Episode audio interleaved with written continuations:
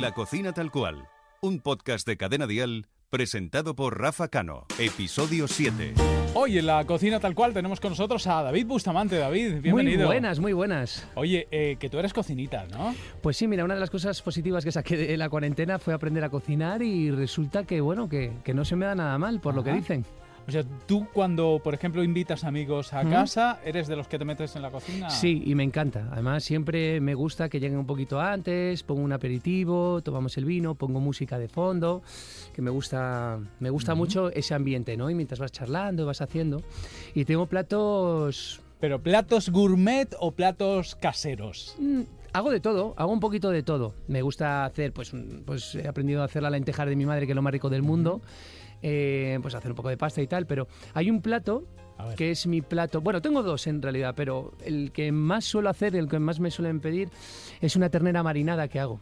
Ay, ¿Te explico eso- un poquito cómo va. va? Sí, sí, por favor, por favor. Pues mira, corto la, la ternera en tiras. Ternera de cualquier parte.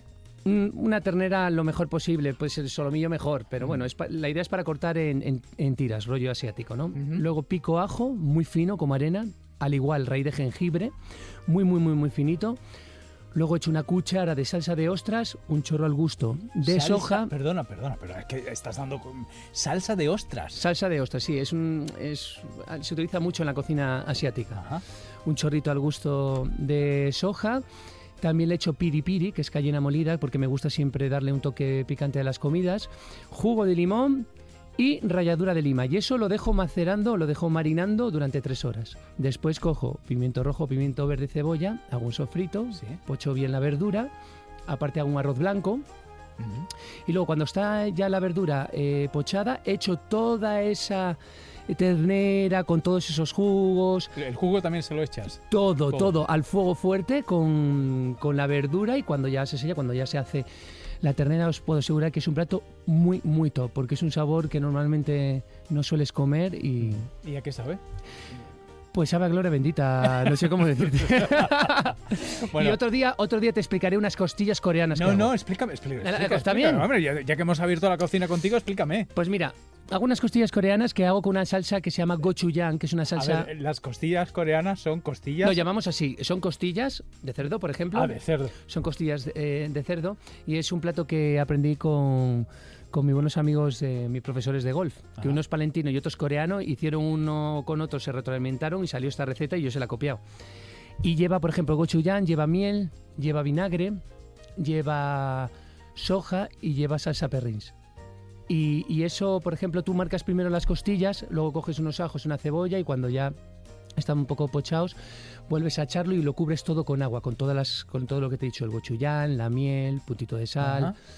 salsa perrin, soja, Eso lo echas vinagre, todo esto las cubres, si olla express, pues a 20 minutos y se despegan del hueso y es un sabor como barbacoa, pero con un punto picante, volvemos otra vez al rollo asiático y es realmente delicioso. También lo puedes acompañar, que es muy agradecido siempre, con un arroz blanco.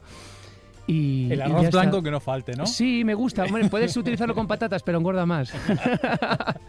Oye, eh, ¿cuál es el, el- el aroma, el sabor eh, de, que, que te recuerda a San Vicente de la Barqueda?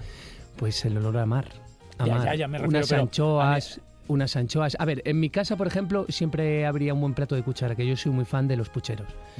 Y hay un plato estrella en mi tierra que es el cocido montañés. Y el olor, pues, pues eso, al, al compango, a todo haciéndose chuf chuf lento ¿Qué es toda el la con- qué es mañana. el compango? ¿Es un El compango no, son los, son los el cerdo. Ajá. El compango es todo lo que le echas, la morcilla, el chorizo, la costilla, ¿sabes? Todo lo que Mm. le echas, a eso le llamamos el, el compango. Y va con berza, son alubias, unas alubia Sí. pequeña blanca, no son las faves de, de Asturias. Y es un, pues eso, es un cocido contundente, pero, pero realmente sabroso. Ajá. O sea, el cuchareo de toda la vida. El, Oh, el lo que más me gusta el del cuchareo mundo. de mamá es, eh, Y, es el y- recuerdo. y ahí hay que ir con pan y calentar bien con la muñeca para rebañarlo luego todo. Por cierto, vino blanco, vino tinto. Soy del tinto yo. El tinto, ¿no? Incluso para comer pescado. Yo, yo es que soy un amante del vino tinto. Puedo tomar un blanco, pero si quiero disfrutar o si yo voy a comprarlo, siempre tinto. ¿Y de postre? No soy de postre, soy de salado totalmente. Pero si tengo que hacer, o por ejemplo, lo que me sale muy bien hacer a mí es la tarta de queso. No. La tarta de queso es, relativamente fácil, ¿no? sí, y es, y es la que más me gusta, porque no soy muy chocolatero.